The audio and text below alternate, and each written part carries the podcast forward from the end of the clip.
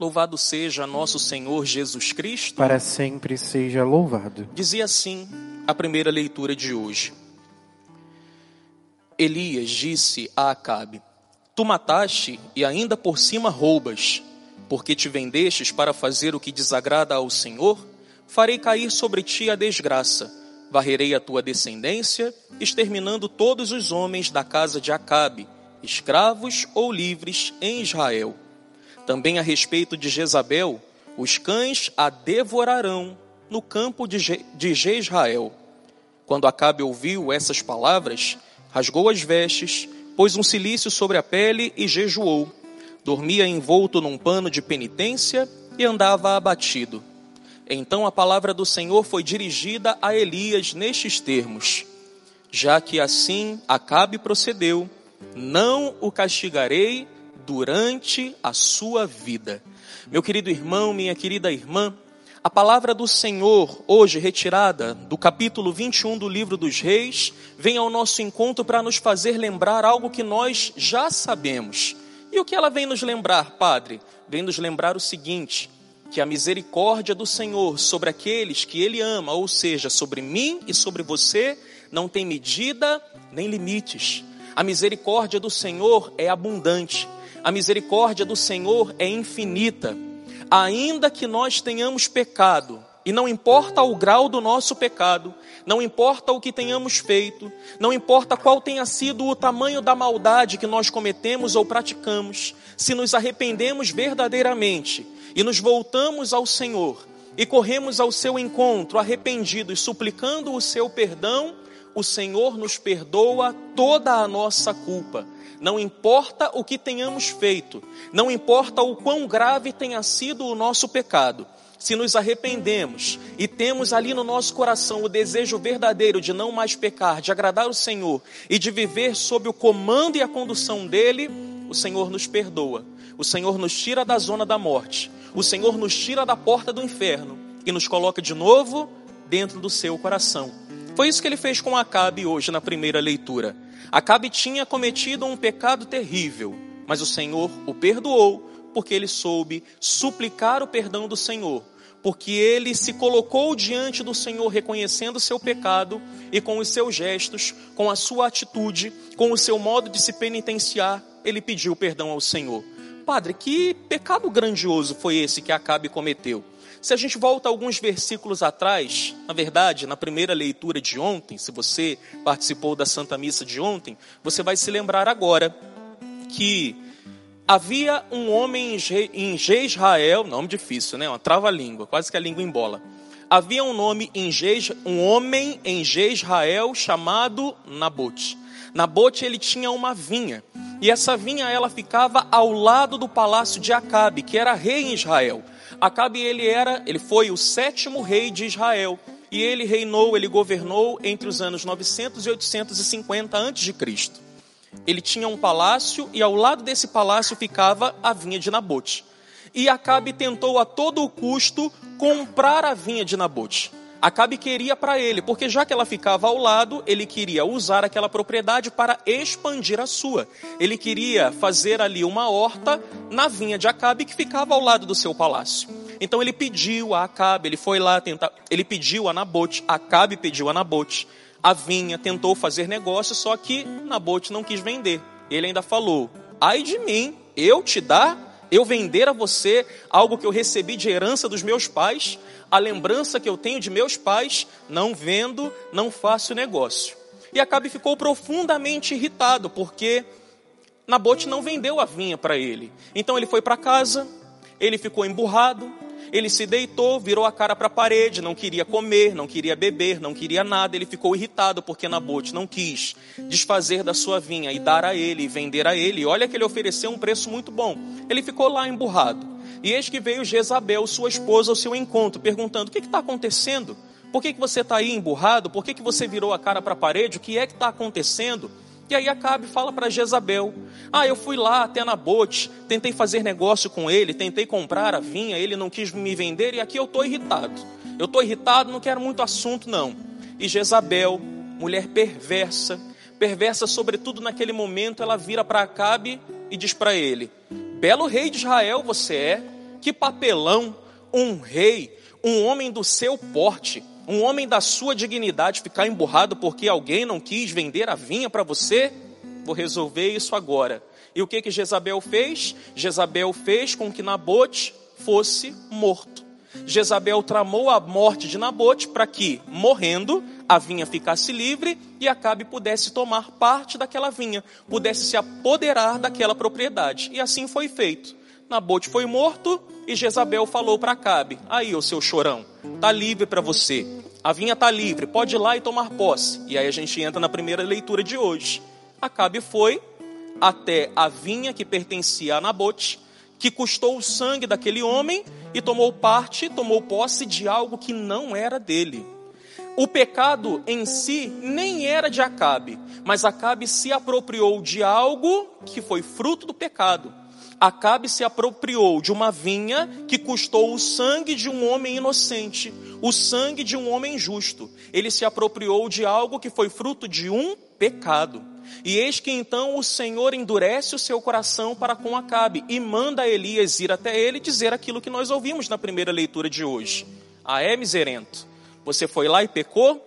Então eis que a desgraça vai varrer, a desgraça vai recair sobre você, sobre os seus e sobre a sua esposa. No momento em que a palavra do Senhor veio até Acabe por meio de Elias, no momento em que o Senhor pronuncia aquela sentença horrenda para Acabe, Acabe entende a porcalhada que tinha feito.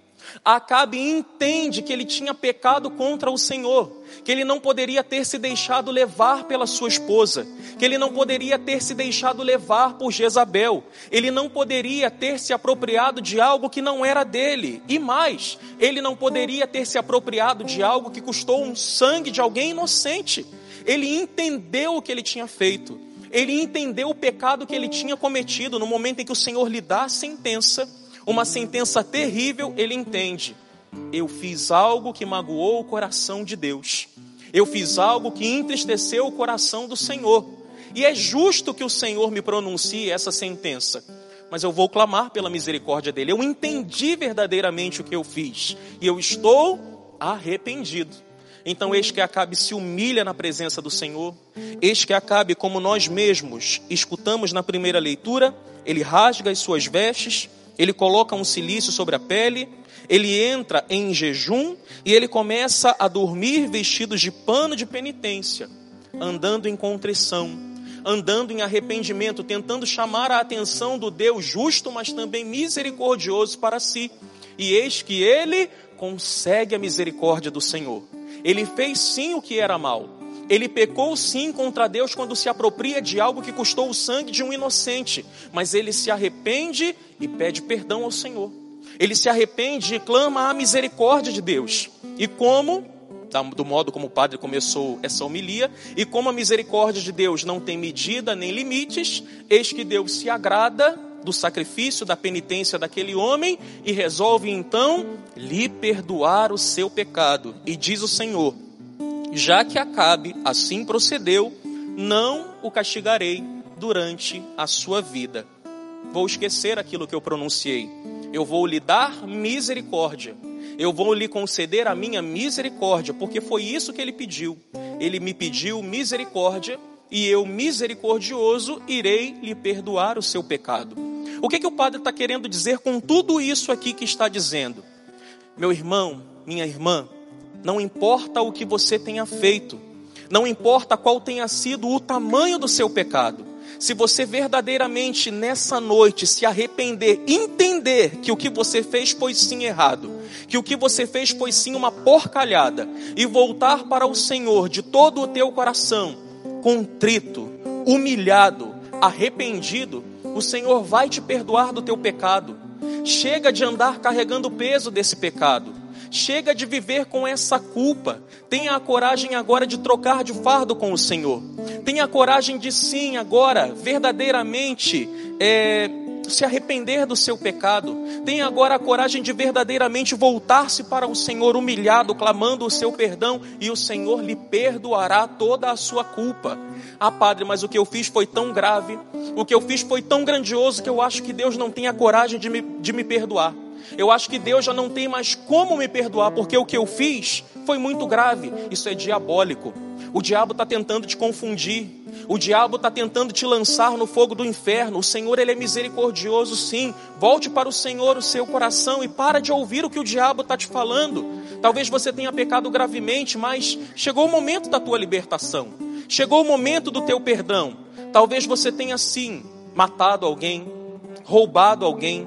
Talvez você tenha cometido um aborto. Quantas mulheres que cometeram aborto vêm constantemente até o padre dizendo: Padre, eu não consigo me perdoar.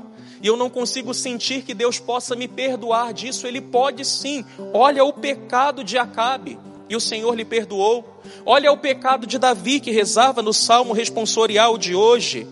Tem de piedade, ó meu Deus, misericórdia. Eu reconheço toda a minha iniquidade. O Senhor pôde perdoar Davi. O Senhor pôde perdoar a tantos que hoje são celebrados pela igreja como santos. O Senhor pode te perdoar também. Basta que você, humilhado, contrito, arrependido, busque o Senhor. Do contrário, somente o que vai haver para você da parte de Deus é justiça. Você quer experimentar a misericórdia do Senhor? Clame pela sua misericórdia nesse dia. Não fique mais escravo do seu pecado. Não carregue mais o peso do seu pecado, mas tenha a coragem de nesse dia dizer: Senhor, eu pequei sim. Eu pequei contra o Senhor. Eu pequei contra Deus. Eu fiz o que é mal aos vossos olhos, mas eu estou aqui na tua presença te pedindo a tua misericórdia. Tenha a certeza. O Senhor bondoso e misericordioso virá até você, te perdoará e te trará de volta para dentro do seu coração. Tal como aquele pai fez com o filho arrependido, arrependido mais ou menos, mas isso é tema para uma outra pregação. Quem já ouviu essa pregação do padre sabe, não é bem por aí não. Mas da mesma forma que aquele pai misericordioso soube acolher de volta aquele filho pródigo que foi embora, gastou todos os bens com prostitutas, esbanjou tudo numa vida desenfreada, tal como aquele pai soube acolher de volta o seu filho, o filho que pediu que o pai lhe acolhesse, Deus vai fazer com você também. Então chega de viver como escravo do peso de um pecado cometido.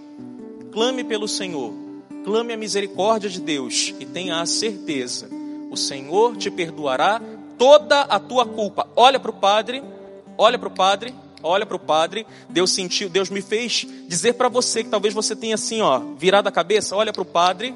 Deus manda te dizer que a sua misericórdia é infinita. Não importa, não interessa o que você tenha feito. Deus ele pode te perdoar, sim. Basta que você, arrependido, busque ao Senhor e Ele te perdoará toda a tua culpa. Volte para o Senhor nessa noite e seja alcançado por graça, paz, perdão e misericórdia. Glória ao Pai, e ao Filho, e ao Espírito Santo. Como era no, como era princípio, no princípio, agora e sempre. Amém.